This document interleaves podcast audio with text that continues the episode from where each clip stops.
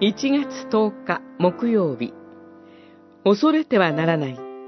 民数記21章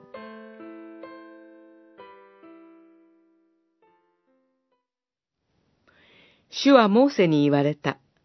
彼を恐れてはならない。私は彼とその全軍、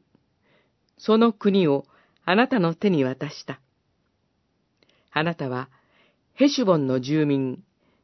アモリ人の王、シホンにしたように彼にもせよ。二十一章三十四節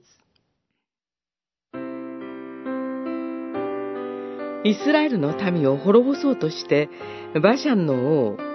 オグが全軍を率いて南下してきました。バシャンの王、オグは、体の大きなレファイム人の生き残りだと考えられており、また強い軍隊を持っていました。40年前、イスラエルが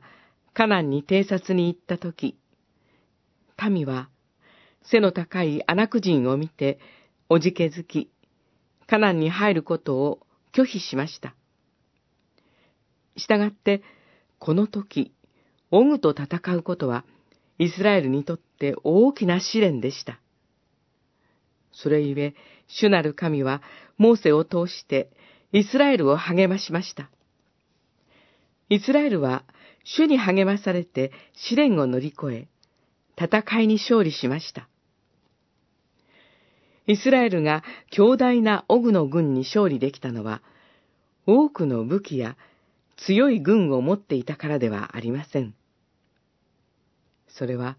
この戦いが主の戦いであり、イスラエルが主に信頼し、すべてを主に委ねて戦ったからです。まさに、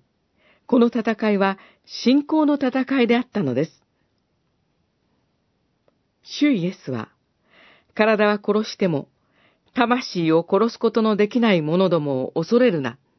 と言われました。主の言葉に励まされ、勇気を出して、信仰の道を歩みましょう。